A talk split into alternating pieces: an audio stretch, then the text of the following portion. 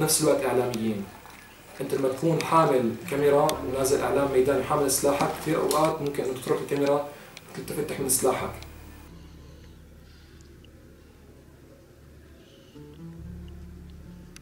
ثلاثة اثنين واحد. بسم الله الرحمن الرحيم. هدي شوي هدي شوي هدي شوي. الحمد لله رب العالمين. بس عيدها عيدها عيدها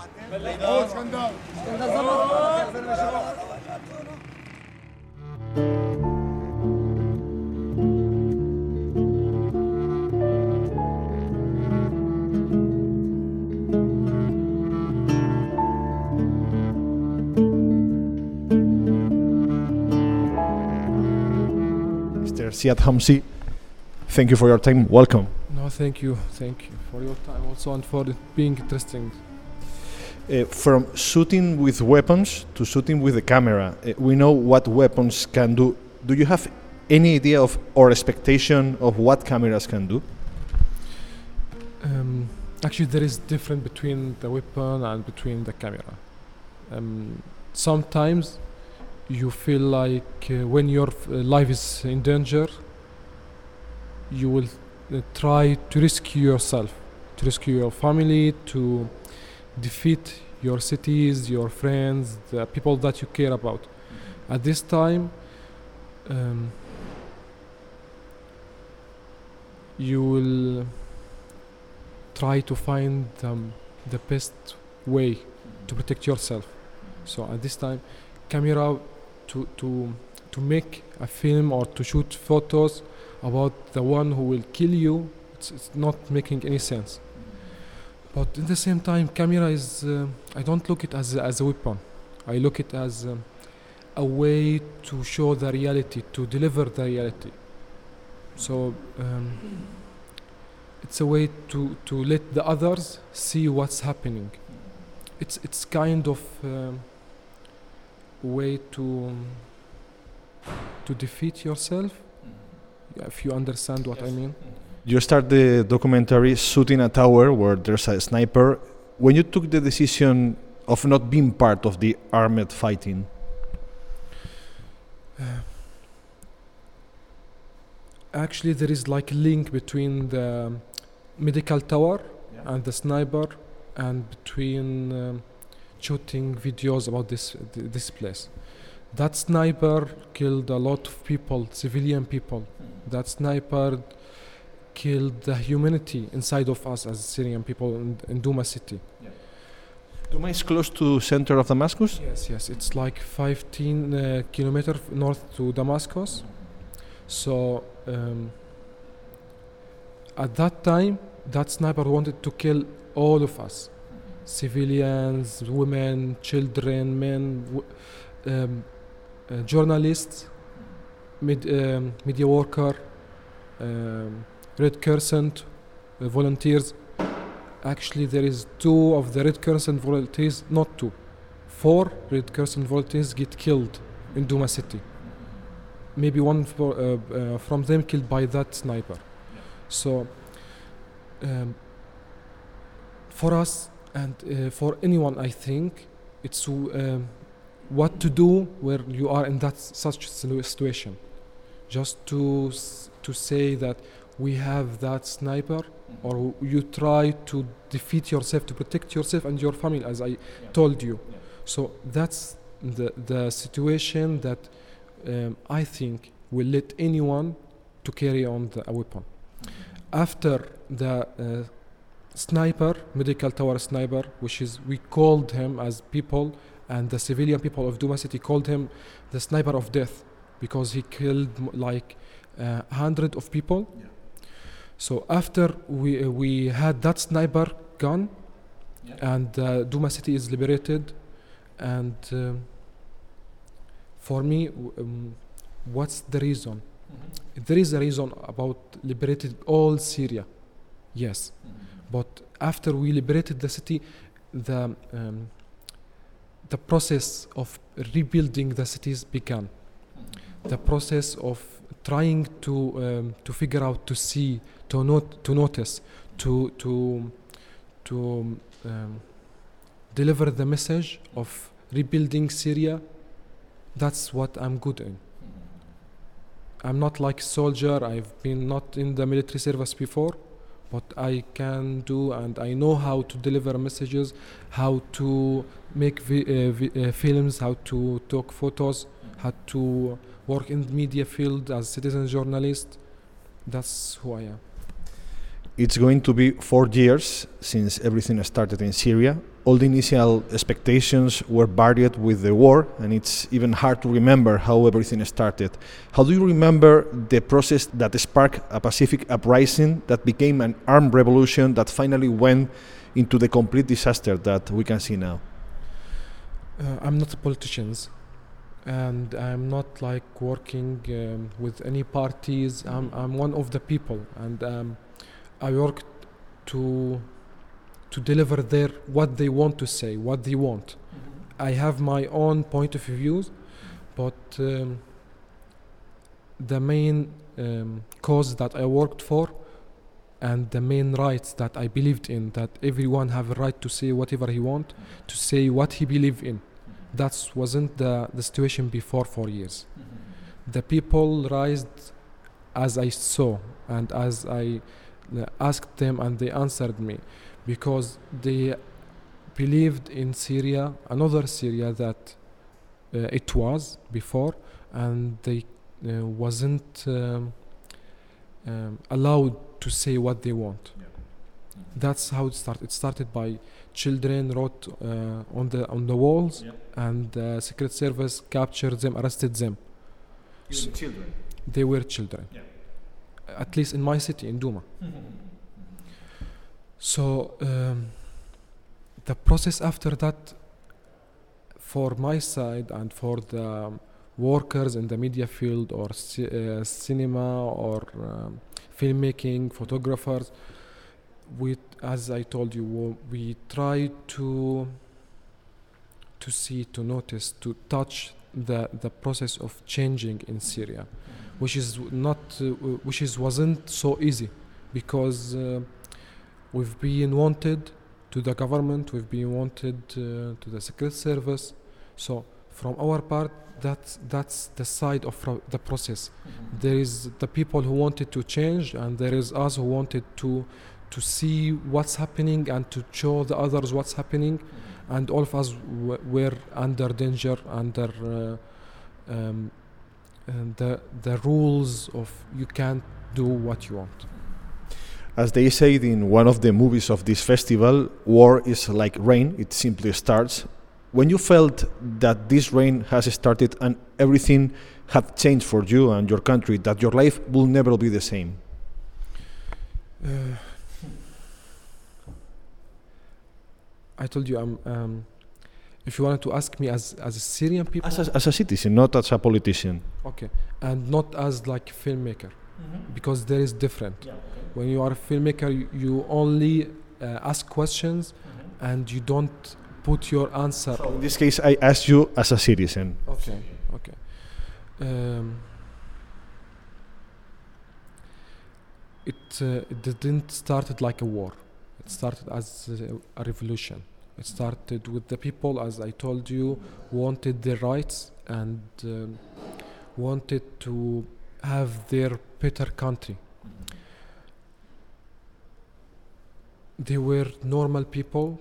Most of them didn't have any political um, um, yes or uh, experience in working on the political s- field. And we faced um smart regime very powerful regime with many links to other countries. And we didn't have this experience as i told you so we've been in his game we didn't want to play a game but he have he had his own game to us it's like I will kill you, I will kill you, I will kill you, then I'll see what will you do. It's it's quite simple game for him and um, for us. We we saw our friends, our colleagues, our family members get killed in front of us. So, what's the next step? Just to uh, still in this process to have your own demonstration civil demonstration and to see the police and the army you paid taxes to, to give them uh, power, to give them weapons, to give them training, to protect you. Once you saw your army and your police and your secret service are killing you, no matter what are you doing or who you are, where you are from, just because you raised like a flag or you raised like a paper, wrote, you wrote on, we want our freedom. What will you do? It's, it's quite sim- a simple question, but the answer uh, was we will not die, uh, die just uh, not for trying to struggle, not trying to defeat ourselves by the by the easy way. I saw the, the the first people who carry on the weapon with with the pistols, with with like uh, stones, not not uh, any mention to to have like uh, Kalashnikovs or other weapons. But after that, the regime like put it the weapons in the cities, just in to to make the civilian people take on the arms. What could you expect from one who lost his father or his brother to do if he saw a weapon in front of him and he saw the army that killed his father or his son shooting again to kill him? What he would do with that weapon? He will not think that the regime put it here, the weapon at that place to make him carry it on and to attack the police or attack the army. That's when the rain start. In one of the first appearances by Yassin in your documentary, he says that Assad regime is a regime of blind loyalty. What people who supported the regime during the peaceful, in a way, in a sense, years did not see.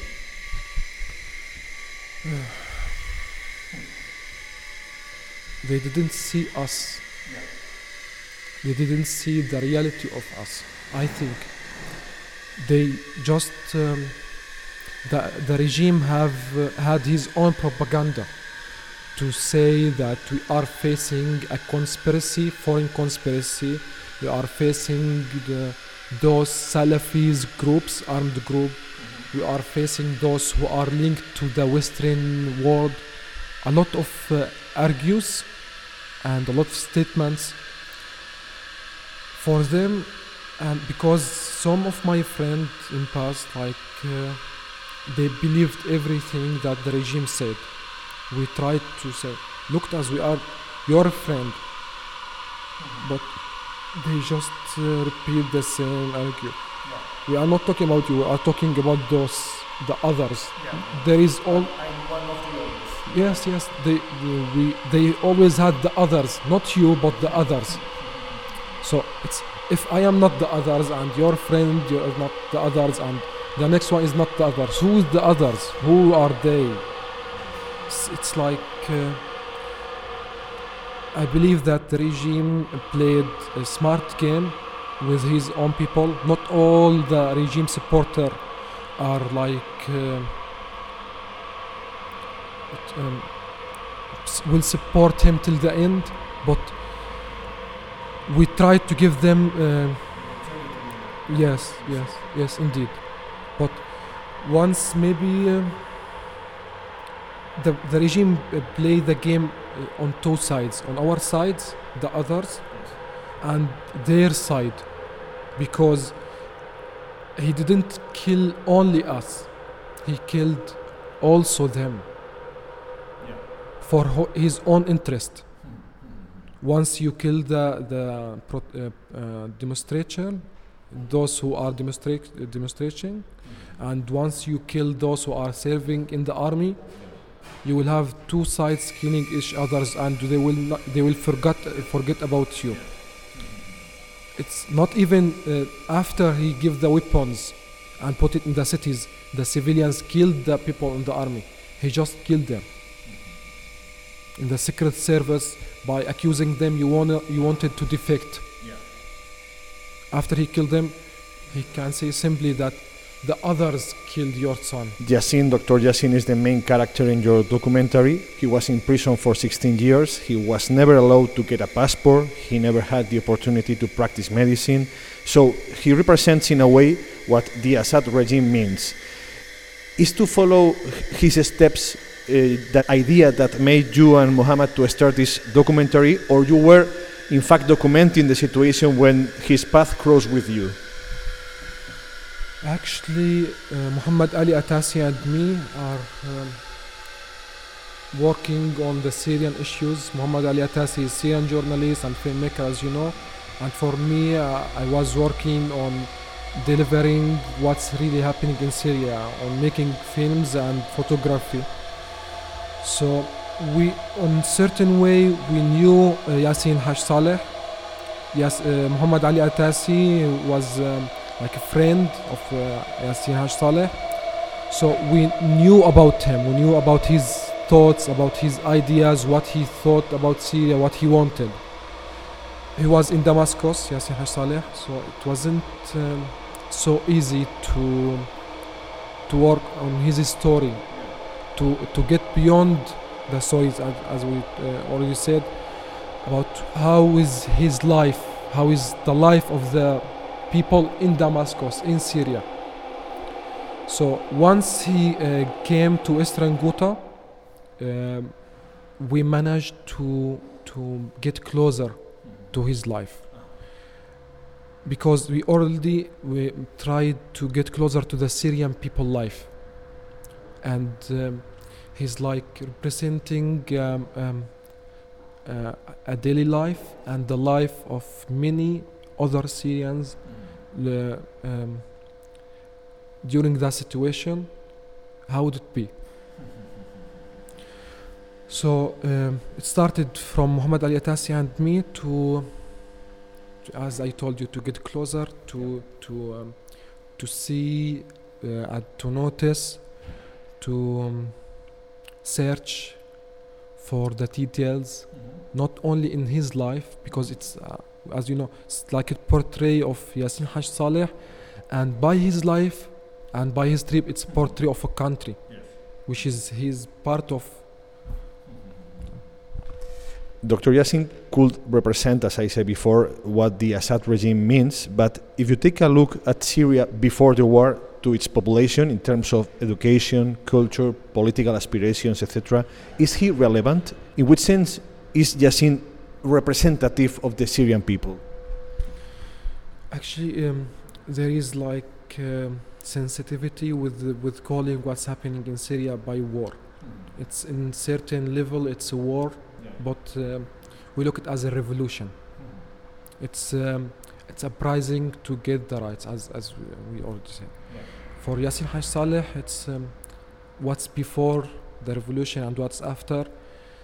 It's um, it's a life of, of a man before anything else, and men uh, lives developed according to the situation, according to uh, what's happening in life, according to what's happening with others, according to a lot of things.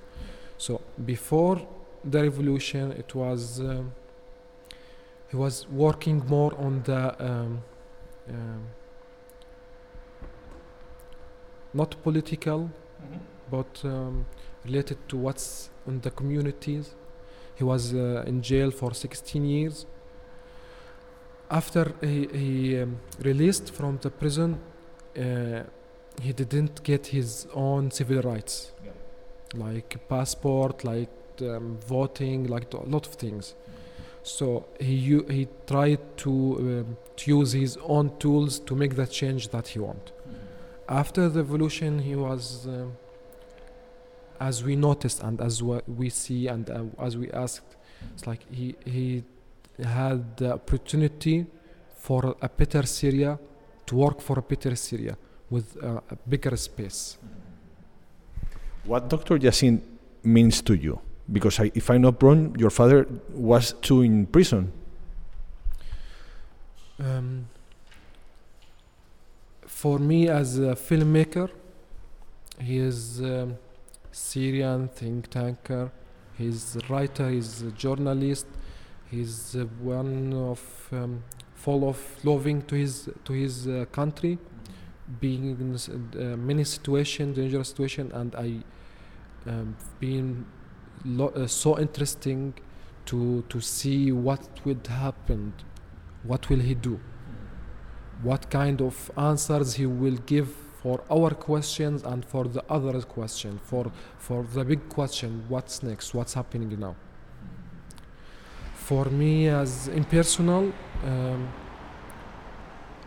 I do respect, I do like, um maybe not like the word, it's like uh, um, anyone who worked for, for, for his country, and especially if it was Syria, it's our country. For uh, his experience, um, I do um, know what what's the meaning of for him. And how he and uh, how did he pass the uh, the um, um, strong experience? It means a lot not only for me but for a lot of Syrians Yassin is an intellectual, and war is the victory of the brutality over the thinking. I suppose that the kind of work that an intellectual can do in situations like now is living Syria is more effective in terms of raise other countries' awareness of what is happening in Syria than in the country itself. Is there a space now in the country in Syria for the intellectuals inside Syria? um, what do you mean by space Sorry? what do you mean by space if it's like as a, a place to listen Yes, yes, in yes.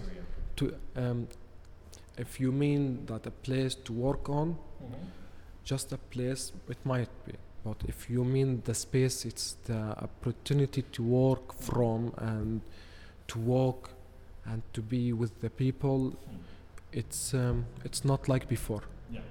with with the many groups that you don't know with or without or against who is there it's like uh, complicated Yeah. but um, I think that most of the Syrians um, are looking for not only for question but only for an answers. It's um, a lot of co- of questions, you know, but um, what's the answers? Who would like give us, and who would think, who would uh, work on on solution, on resolutions that um, keep us on the right way for a better Syria. I think his work on this field. I say before that intellectuals is, are important to make the world awareness of what is happening. But maybe the, the, the basic question is for what? Because there's al- there is always a discussion, especially in the lefties, on if the world has to intervene, arming or sending troops in the war. Well, all we know that uh, there have been always international intervention, although not official. So, as I said, to make the world awareness is the first step for what, in your in your opinion? At the first place, we are not so good. We didn't reach the first step, by the way. Mm-hmm. Till now, after four years, we didn't reach it mm-hmm. yet. Mm-hmm. What should it be? What should it be? This first step. The the first step you talked about about um, making awareness about Yeah. what's happening in Syria. If you said it's the first step to make what, I, it's like we didn't reach reach it yet. If you ask a lot of people here in Europe or in USA and in Canada, they don't know what's really happening in Syria. In the news, um, in the news uh, and um, like in TV on the internet, for now and since like one or two years, it's only between terroristic group, between ISIS and between the others. It's, uh, I don't know if it's quiet really. This is what's happening. It's it's more than this. It's in reality, it's about those who wanted their rights in first place, about those who are getting killed, which is um, about those who are in camps now, being refugees. You know, to make awareness of those, you will have a lot of answers. You will have a lot of uh, um, re- not result. Uh, you have um, resolved Yes, yes, yes. Uh, before like uh, several months, the people, um, uh, refugees in the countries near to Syria, yes, yes, yes, um, they were almost being out of support from the UN uh, agencies. I think if there is more awareness about Syria, those wouldn't suffer like what's happening in the winter Yeah. during the snow uh, storm. The next step, it's. Uh, I, I'm, I'm not the, uh, the one who will give you the answer, but I'm also g- asking questions. For me, the first step is enough for those who are suffering right now. We, c- we will know the next step once we get this one.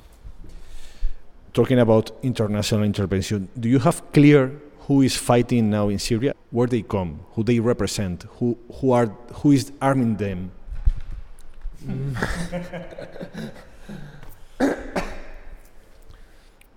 Uh, You want to answer?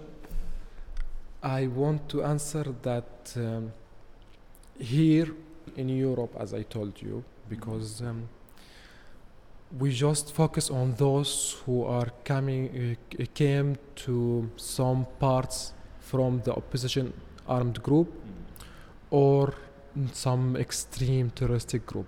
Yes, we had those, and we all know where are they came from and how they did get to, to our country. But the thing that we didn't talk a lot about those who are came to support Assad from Lebanon, from Iraq, from uh, Iran, from Pakistan, from Afghanistan, from some of the European country, and from the American Lati- Latino country. We didn't talk a lot of those. Those came with experience, with the arms, with weapons, with a lot of things, and je- they just um, came to support uh, this brutal uh, regime from outside the, the portals, which they don't know what's really happening. Who are they fighting? Those uh, the part of foreign fighters that we didn't talk a, a, a lot about. Maybe we should focus also on those. Daesh is the other face of the Assad regime, is what Dr. Yassin says in the documentary. He also describes them as a fascist group. It's not the kind of description that we usually listen in the media about Daesh. Uh, what is the fascist fascism? Fascism. What is what is it? Fascist? Yes. Are you asking me? not not not not uh, not like asking it's like it's descrip- descriptions about uh, kind of acting or kind of um, Because you know that uh, in the Western media they used to talk about Daesh about a kind of extreme religious group. It was a kind of different viewpoint that I'm used to listen in the media. maybe you can ask him for more for, for, for more information.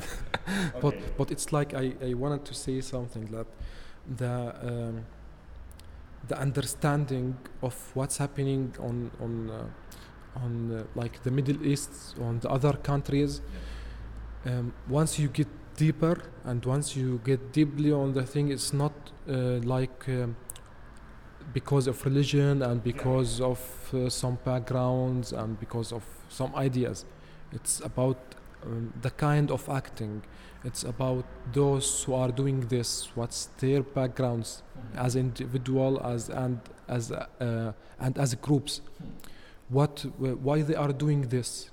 It's uh, it's conflicts not only like holy wars as the uh, some people uh, like to, to to say it is so This is why uh, it took me surprise that he said that they were they were fascists, not only an extreme religious group. Yes, yes. Because uh, there is a lot uh, or many uh, religious groups, but they are not doing the same of like ISIS what's doing. So if uh, if the, it's because the religion, why there is difference? Why do we have this difference? Maybe we g- we should look what's um, beyond and what's behind the, the mask that we, we see and we like to see. Yeah. In the documentary, you walk along with Yassin, but when he leaves the country, you decide to come back. You disappear from the documentary. There's a moment where we know that you have been kidnapped and suddenly you are in Istanbul with them. What happened to you? Um, actually, in Syria, we, I didn't work alone. I worked with uh, Yassin, on Yassin, and also Muhammad Ali Atassi. He came to Araka, as I told you, and as you know, he took the risk. And uh, to be in Syria, it's always being risky for those who are even being inside of Syria, not just like working uh, in Syria. Once we finished the steps and finished like levels uh, of work, um, my my trip uh, outside to outside uh, Eastern Ghouta and Duma is like I finished uh, the part of work on what's me. So I return to uh, Eastern Ghouta on my way. Um, we've been in city that it's under control of uh, many groups. One of them not under control. Uh, it's like um, there is many groups which is in the city. We can't say under control. Yes, yes, yes, yes. Which is good on certain way in Syria, but uh, in our way it wasn't at all because uh, once we were in that city, the IS came and kidnapped us as the whole convoy. Just it like You were with uh, foreign uh, journalists, or you are? wo- No. no, no. We were like with the Free Syrian Army fighters and with the Syrian journalists. So it's like uh, they wanted to. It's uh, we knew after that it's a normal thing for them to take convoys and to say and to try to know more information and to take things. See. So after they took us, we've been uh, almost two months. After they um, took what they want from the things, from the convoy, they took the convoy, and for them they said that they knew who we are and we are good, so we can let you go. And did you have some material with you that they keep with them? Actually, they keep like uh, piece computers that we bought from Turkey to give it to the media workers in Syria. So it's not um, not only like computers. We are we were in the convoy. So the things that belong to the convoy, they took it. The documentary is not only about Syria's revolution, landscape, and war, it's also about its consequences. One of them is exile. We see how Yassin assimilates his new situation as an exiled. Everything he was looks nothing in Turkey, his host country. Are you now considered an exiled man? Are I consider myself or mm, I don't look it this way. I'm not uh, quite comfortable to be many times outside of Syria, and uh, I look it in the way that there is some works that should be done in Syria and outside of Syria. Um, the works should be done outside of Syria. I'm working on, which give me um, relaxing and being comfortable from inside. And uh, the th- uh, things, the work should be done in Syria, give me the same way. So it's like what I should do to help my country, what I should do to still working on what I like and what uh, I believe in. When was the last time you were in Syria there? Actually, um, like months, maybe more than months. The documentary ends with Yassin's wife and, bro- and brother kidnapped by ISIS, you in the Turkish border trying to. The IS, not from the IS. Okay. But kidnap, yeah? Okay, yes. You in the Turkish border. Well, what is now the situation for all of you, uh, for Dr. Yassin, his wife, etc.? Actually, his wife Samira Khalil, Razan Zaitouneh, um, Wael and Nazim. Uh, they were in Duma city. Um, it's um, and one day they just disappeared, kidnapped from their office. So it's like the one who kidnapped them for sure is not known, but there is many details about who he might be. Um, it's quite sensitive this this issue. So they get kidnapped from Duma city, not uh, from the Turkish uh, Syrian Turkish border, and um, I will not talk a lot about who might uh, kidnap them. Uh, they still kidnapped. No, uh, there is no, uh, of course, no contact and no information about their situation. They are being kidnapped since more one year. A lot of um, trying, um, a lot no, of movements maybe Trying to trying, yes, trying to know where they are, who get kidnapped them. So there's no news. No, no, no. Maybe small details, Yeah. but it's uh, related to the issue, which is for their safety. Maybe it's better not to talk about it. Um, Yassin's working on the cultural and on the um, um, how to say this? It's a group of discussion in Istanbul, I read. A group of discussion in Yes, Istanbul? yes, yes, yes, yes.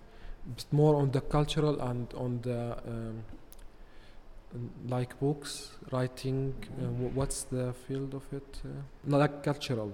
So he's trying to to do what he uh, know and he like to do for his own country. And uh, um, for my side, personal life, it's like. Uh, Last question, because it's- it's been a long interview and I appreciate your, your effort. A journalist asked yesterday you about if there is hope for Syria, and you answered that only hope is useless. We dream and we work for a better Syria, you said. How? How are you working now? I said, without hope, everything is useless. We, we can, we, we, hope is the thing that, uh, Only with hope is useless. yes, yes, we should work. And according to work, everyone have his own skills, has uh, his own experience. He know things, how to do it very good and how to, to manage with it. So everyone is working, I think, from my um, contacts, from my network, working uh, according to the tools that we have. Yeah. For me, I'm working now on project Mm-hmm. um, about um, not making. Uh, it's about like cultural Mm-hmm. thing, and at the same time, um, uh, like um, trying to work on uh, on writing and uh, still working on films till now and photography.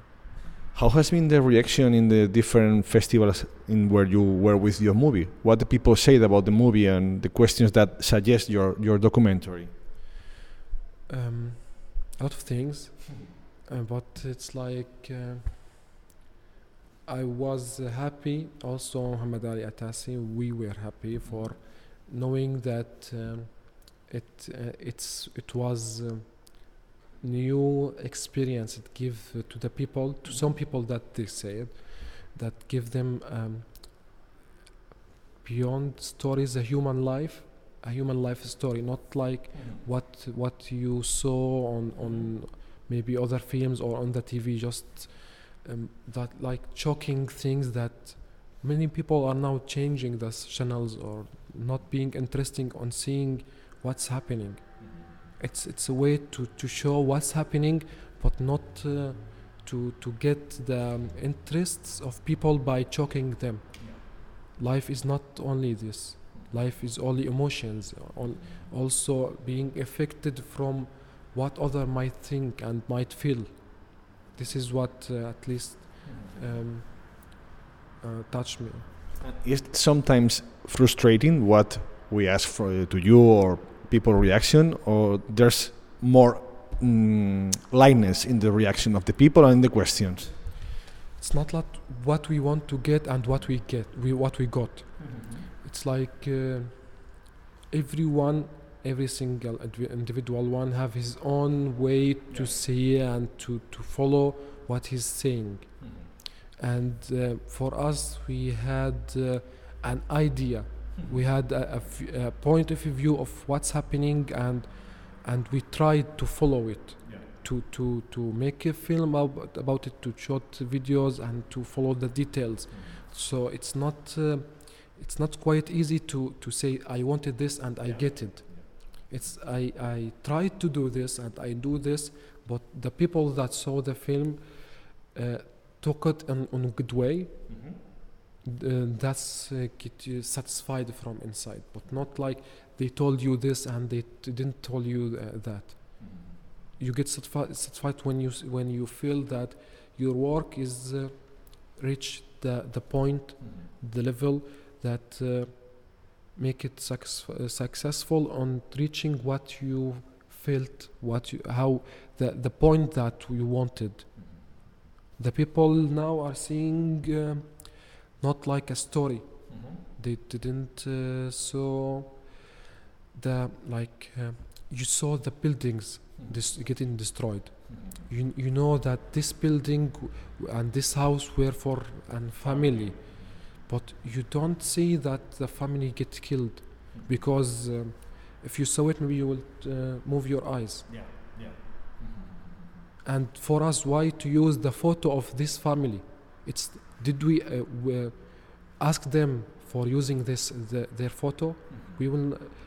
A lot of people didn't ask, for sure. So it's a way to respect the the, the one who is uh, watching the film, and in first place to respect the the people who had suffered and who had been in, in very bad situation.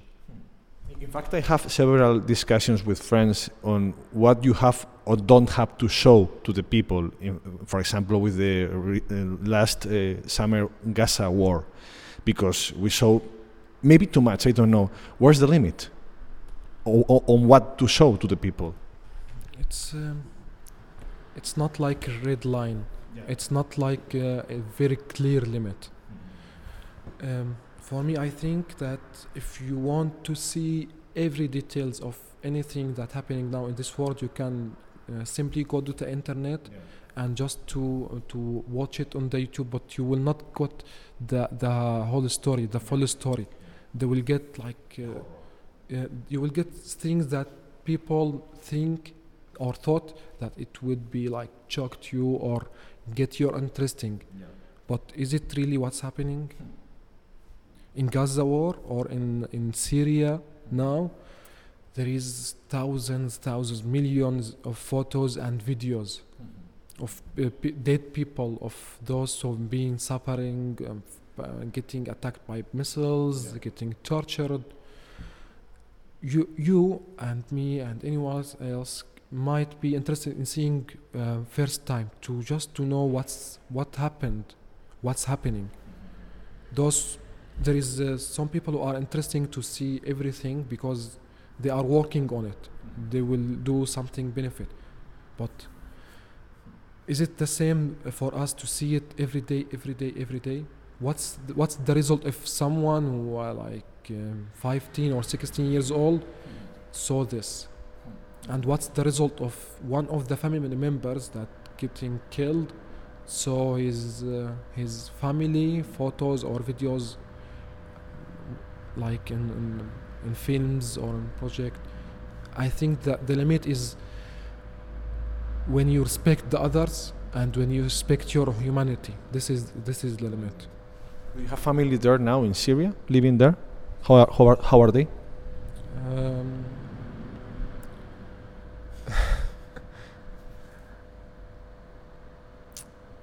um, good. Till till this moment, uh, So, Ziad, thank you very much.